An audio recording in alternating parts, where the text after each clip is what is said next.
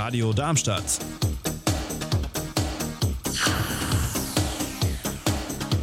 Radadadada.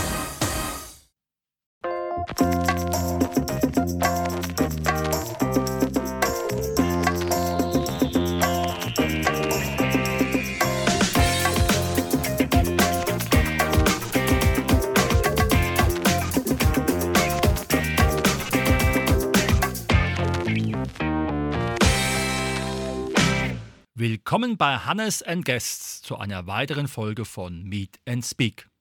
Unser heutiges Thema: Der Blick durch Schlüsselloch. Und dazu begrüße ich ganz herzlich den Michael. Hallo! Hannes, moin, hallo, wie geht's? Danke dir. Du kommst ja aus der wunderbaren Schweiz. Und natürlich fragt man sich erstmal, was ist gemeint mit einem Blick durch Schlüsselloch? Da kann man ja, sage ich mal, im Kopf viele Fantasien entdecken. Wie bist du auf diesen Titel gekommen? Ja, genau. Also ich wurde da schon angesprochen, ob das irgendwas Anrüchiges sei. Äh, damit hat es aber nichts zu tun.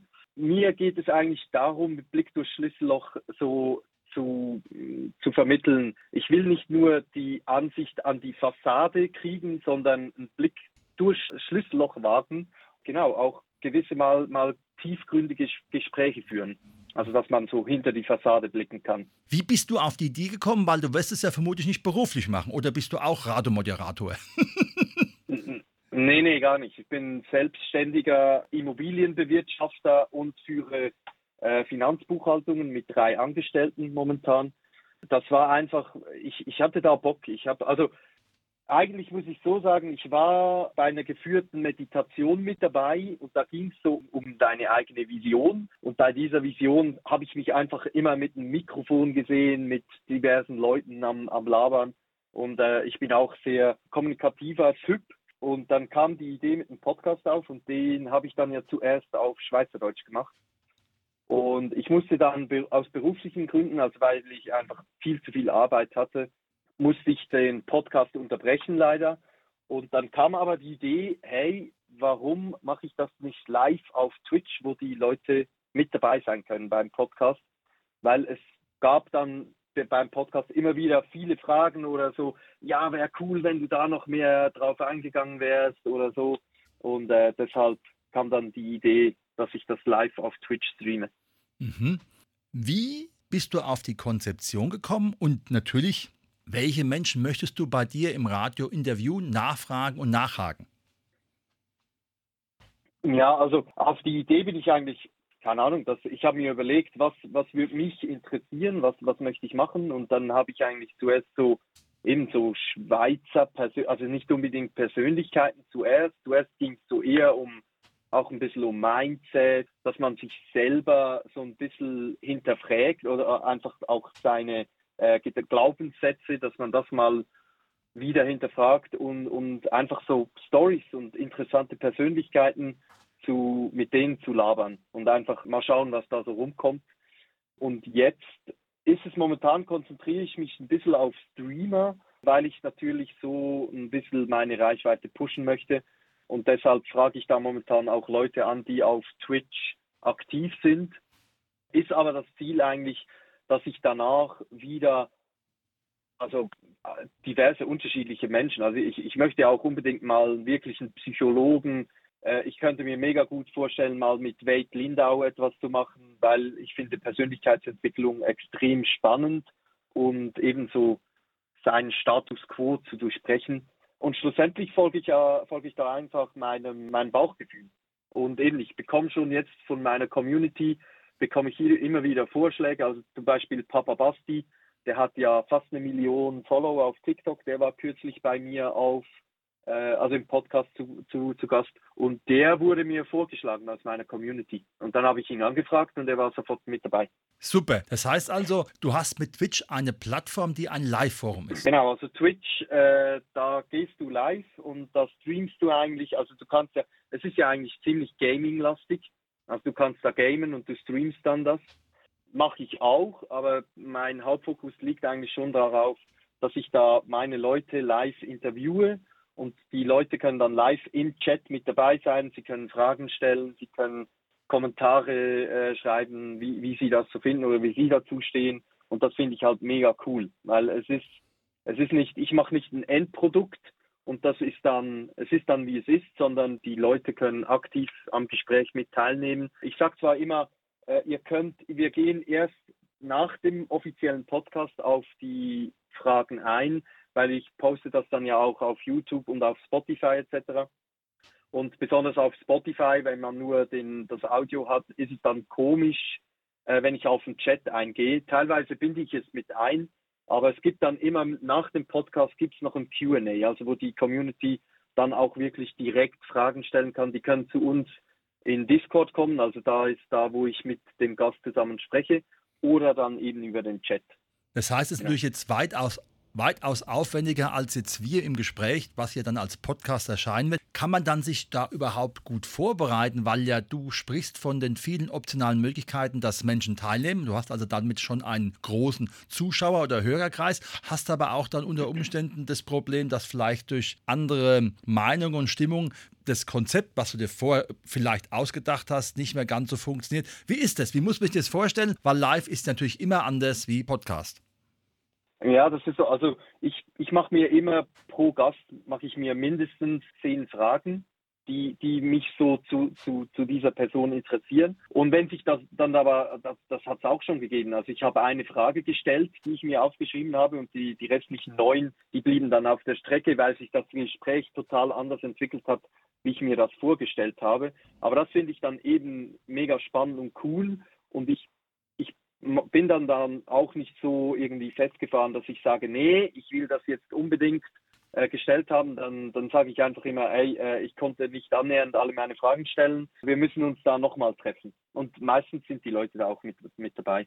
Mhm. Dieser Live-Charakter, das interessiert mich natürlich. Gibt es da andere Formen des Feedbacks oder ist dann sozusagen live live und danach kommt es zwar vielleicht irgendwo noch auf ein Speichermedium, aber es ist dann durch? Oder sind da noch nachhaltige Rückmeldungen da, weil jemand einfach vielleicht ein Vierteljahr später sagt, oh, das ist ja ein spannendes Interview gewesen, das höre ich mir an? Also das Ganze gibt es dann auch immer auf YouTube. Und auf YouTube gibt es dann natürlich schon auch, äh, auch nochmal diverse Kommentare, Reaktionen etc. Äh, momentan ist es noch nicht so viel, weil ich da ja erst am Anfang stehe. Ich mache das jetzt erst seit drei Monaten so mit dem Live-Charakter.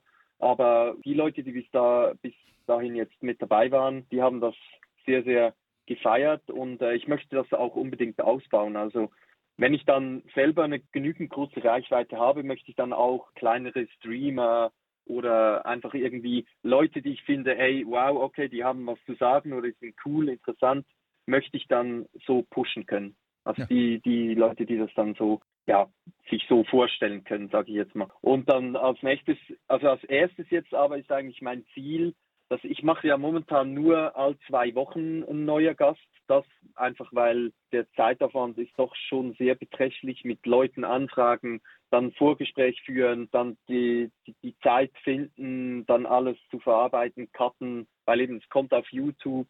Danach geht es dann auch auf Spotify. Wir bearbeiten auch das Audio nochmal nach, dass es wirklich, dass wir die bestmögliche Qualität herausholen können.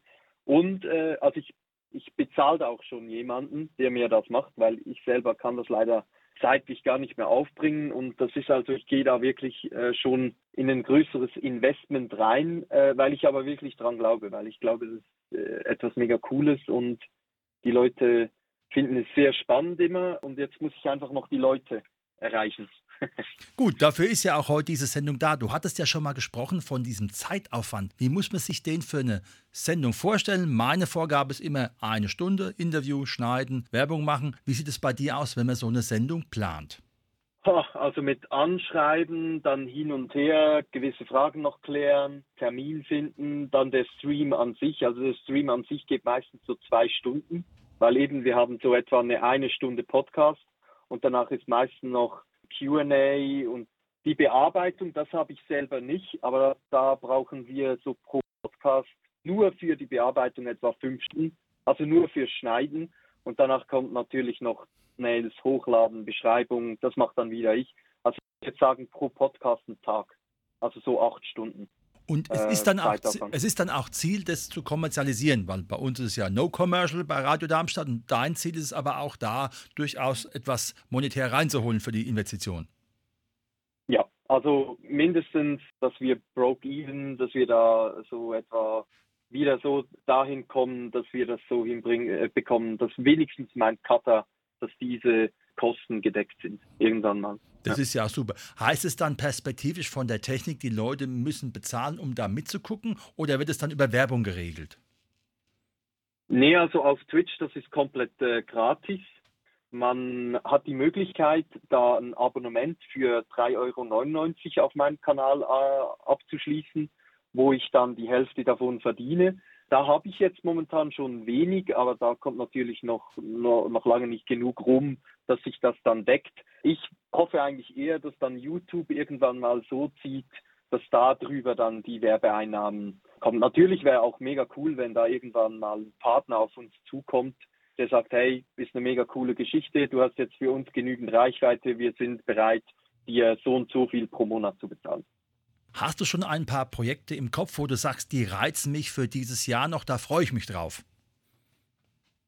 Also ich hatte ja Pummelsee bei mir schon im Podcast, der hat gute Connections zu gewissen Streamern. Also da ist zum Beispiel auch Tanzverbot drunter, wo einer der doch größeren Streamer ist.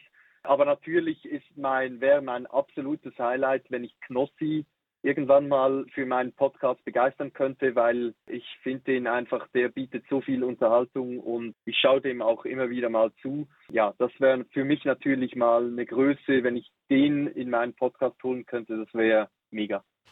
Wenn jetzt jemand sagt, der Michael, der macht ja da was ganz Faszinierendes, wie und wo kann er dich finden?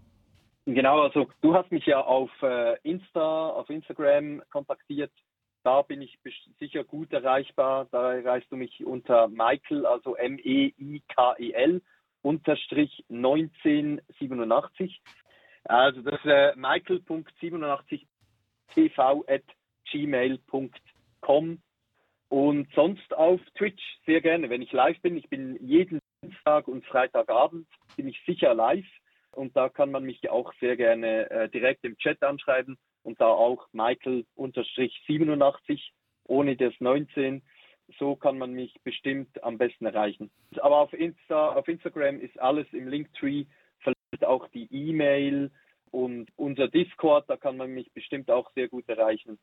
Genau. Stark, was du da alles machst. Und man kann auch sagen, du bist, wenn ich das Datum richtig sehe, mal dann genau 20 Jahre jünger wie ich. ja, genau. Ich bin jetzt knackige 35 geworden im Februar aber ich fühle mich immer noch gleich jung irgendwie. Geht es dir auch noch so, oder? Ja, ich hoffe doch sehr, ich bin jetzt demnächst 55. ja, siehst du? Nee, aber das hält ja auch jung. Michael, erstmal vielen lieben Dank, dass du uns einen Einblick in eine Welt gegeben hast, die nicht jeder unbedingt kennt und auch gesagt mhm. hast, was alles an spannenden Dingen und Gästen bei dir auftauchen und erstmal dafür herzlichen Dank. Ich danke dir für die Einladung, Hannes. Das war heute unsere Sendung, der Blick durch Düsseldorf mit dem Michael aus der Schweiz. Informativ und wie immer hörens- und auch sehenswert. Danke dir, Michael. Ich danke dir. Vielen Dank.